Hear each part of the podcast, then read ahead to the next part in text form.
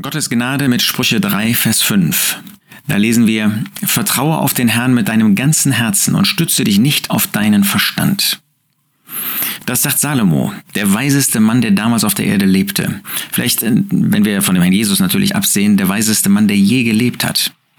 Und er sagt, schütze dich nicht auf deinen Verstand. War es vielleicht Salomo, der selber lernen musste, dass er sich nicht auf seinen Verstand stützen sollte? War es vielleicht, der sich zu sehr auf seinen Verstand, auf seine Fähigkeiten nachher gestützt hat und deshalb abgekommen ist vom Weg? Salomo sagt ja nicht, dass wir den Verstand ausschalten sollen. Ja, keineswegs möchte Gott das, was er uns gegeben hat, nämlich den Verstand, möchte er, dass wir den ausschalten, dass wir damit nichts zu tun haben. Aber wir sollen auf den Herrn vertrauen, wir sollen uns auf den Herrn stützen. Das ist sozusagen die Botschaft, die er uns hier vermitteln möchte. Dein Verstand, der ist schon nützlich. Ja? Wir könnten nicht lesen, wir könnten nicht zuhören, wir könnten das nicht verstehen, wir könnten nicht arbeiten, wir könnten keine Kontakte miteinander pflegen, wenn wir nicht den Verstand dazu auch benutzen.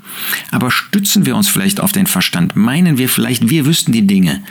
Nein, wir wissen sie nicht. Und wenn die Lebensumstände auch so gewesen sind, dass wir gestern bestehen konnten, wenn wir mit den gleichen Gedanken, mit der gleichen persönlichen irdischen Verstandesüberzeugung in die nächste Situation gehen, wir würden umkommen. Wir würden versagen, wenn wir uns nicht auf den Herrn stützen. David war mal zweimal in einer praktisch identischen Situation mit den Philistern. Und beide Male hat er Gott gefragt und beide Male hat er eine andere, sozusagen andere Antwort bekommen, wie er den Feind überwinden konnte. So wollen wir uns nicht auf unseren Verstand stützen, sondern auf den Herrn vertrauen mit unserem ganzen Herzen. Das Herz, das ist da, wo die Entscheidungen fällen, gefällt werden.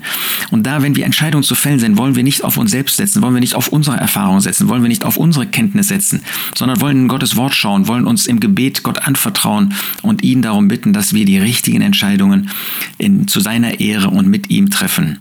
Dann wird unser Verstand nicht ausgeschaltet, dann werden wir unseren Verstand benutzen, aber dann wird der Verstand nicht das ausschlaggebende Medium sein. Das wünsche ich dir und mir für den heutigen Tag und für die vor uns liegende Zeit.